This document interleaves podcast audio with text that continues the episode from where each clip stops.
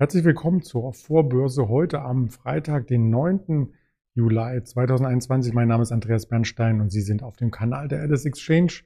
Wir haben wieder spannende Themen vorbereitet und wir möchten auch darauf blicken, was sich gestern am DAX ereignet hat, denn das war durchaus historisch. Die Themen am Morgen sind der Kursrutsch am Aktienmarkt von gestern, natürlich Bitcoin als möglicher Fels in der Brandung, der Automarkt und die Versicherungen wollen wir uns anschauen was es hier an Themen gibt und natürlich auch erst wieder am Mittag besprechen mit einem Händler der LS Exchange, mit dem Patrick heute gegen 11.30 Uhr. Also nicht verpassen, dabei bleiben und natürlich den Kanal entsprechend unterstützen, abonnieren. Da würden wir uns sehr freuen. Das ist unser Feedback und Ansporn zugleich. Am Donnerstag hat der DAX nach einem Ansporn gesucht. Wir sind gleich am Morgen gestartet. Also in der Vorbörse war noch die 15.700 im Blick. Das war auch das Hoch vom Mittwochabend und das war auch die obere Range-Begrenzung der letzten Wochen, also wo der Markt öfters zu Schwäche neigt in dem Bereich und so kam es auch gestern, dass er direkt in der Vorbörse schon etwas leichter war. Die China-Daten haben nicht ganz überzeugt. Das war der erste Auslöser für eine Kursschwäche. Der nächste war dann die US- ähm, oder die Strafe gegen die Autohändler oder Autohersteller in Deutschland. Volkswagen ist hier quasi mit in die Bredouille geraten. Die Aktie ist auch stark gedrückt worden. Schauen wir uns gleich nochmal an. Dann gegen Mittag eine kleine Stabilisierung an den Tiefs vom Mittwoch.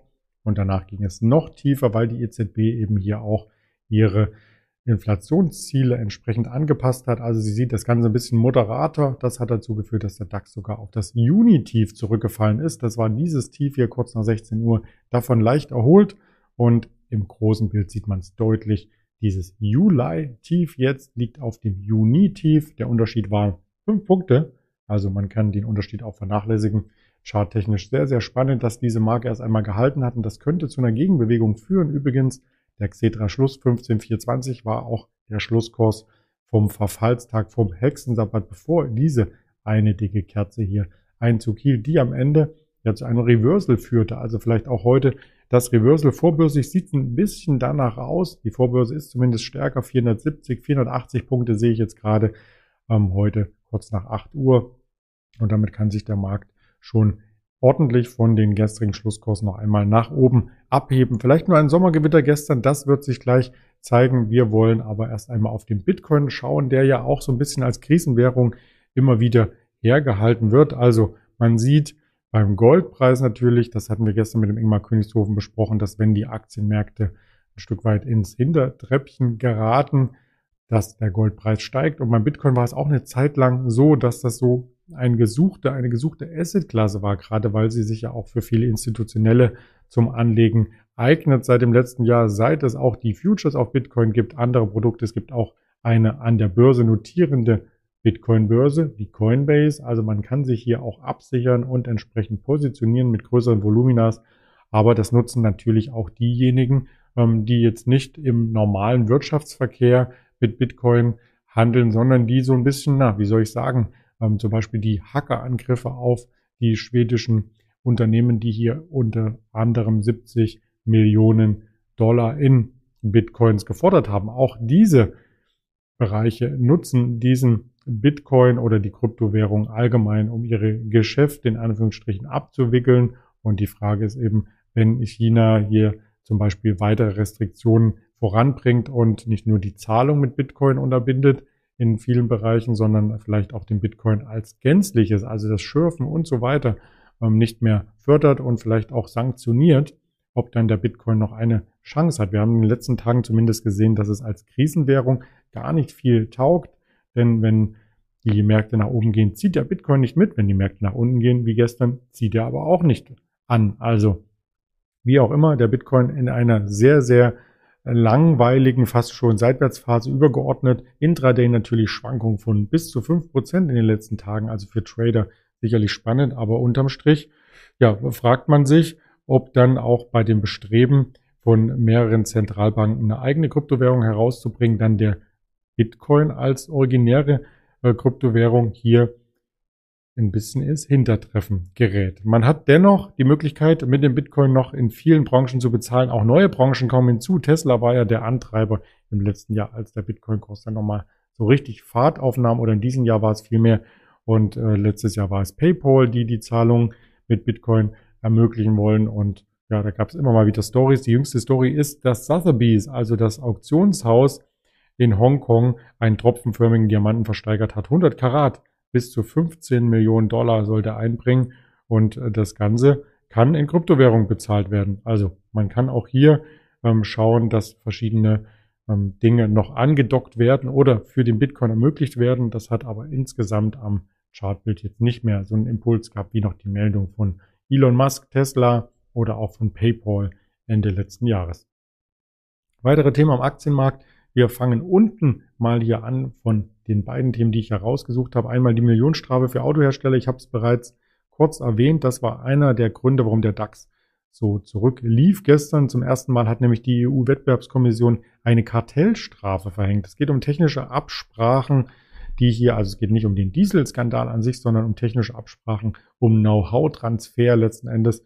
Und äh, da hängen die großen Autobauer wohl zusammen. Audi, BMW, Daimler, Porsche, Volkswagen, insgesamt 875 Millionen Euro. Die Summe erscheint uns natürlich als Anleger erstmal hoch. Für die Autobauer ist das, denke ich, verschmerzbar, insbesondere weil sie sich reinteilen. Und die Frage, die ich mir stelle, ist, wenn wirklich das so geschehen ist, wie die US-Wettbewerbskommission das zutage gebracht hat, nach welchen Schlüssel wird denn das Ganze verteilt? Zu gleichen Anteilen gibt es dann intern, wenn es denn ein Kartell war, auch dann so ein kleines Kartelltreffen und dann wird abgestimmt, ja, ähm, Audi zahlt so und so viel, BMW ist größer, die müssen mehr Anteile zahlen oder wie werden diese 875 Millionen aufgeteilt? Das ist so eine der Fragen, die ich mir gestellt habe. Ähm, vielleicht kann man das ja auch direkt bei der Kartellkommission nachlesen.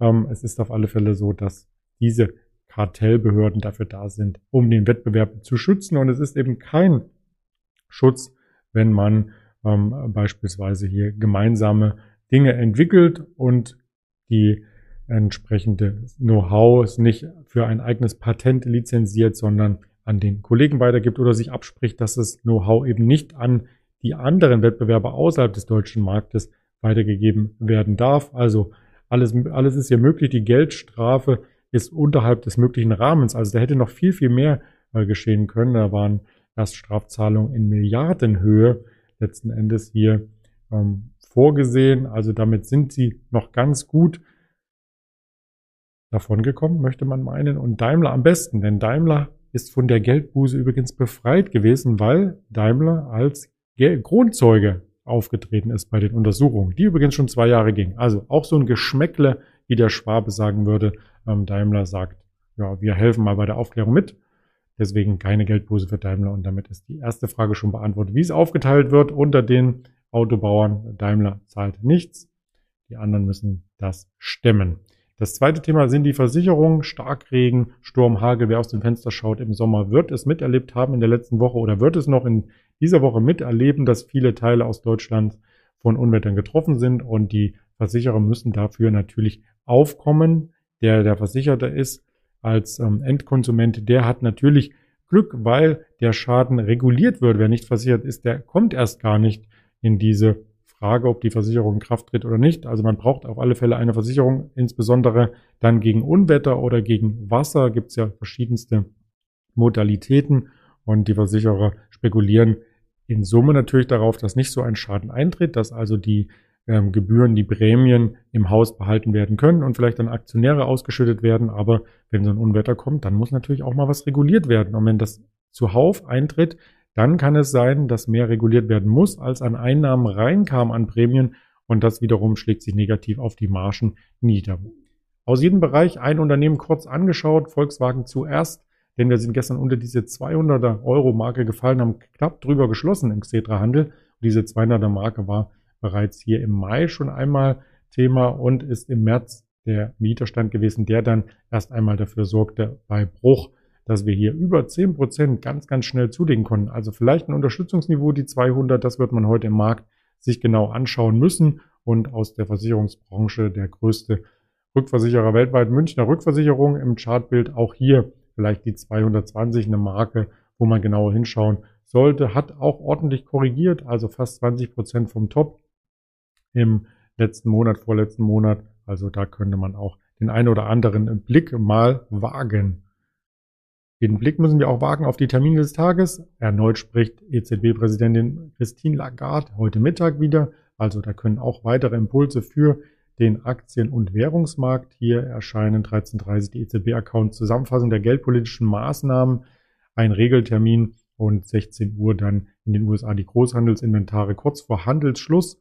Noch einmal die CFTC-Daten der Optionen aus den USA und 18 Uhr dazwischen sozusagen der Fettbericht zur Geldpolitik. Also mal schauen, was sich hier noch skizziert am Markt und auf dem Kanal der LS Exchange hier bei YouTube, bei Twitter, bei Instagram, bei Facebook oder als Hörvariante bei Spotify, dieser Apple Podcast möchten wir auch weiterhin die Informationsdichte hochhalten. Also bleiben Sie dem Kanal treu und schauen Sie nachher im Interview vorbei mit dem Patrick. Ganz liebe Grüße, Ihr Andreas Bernstein.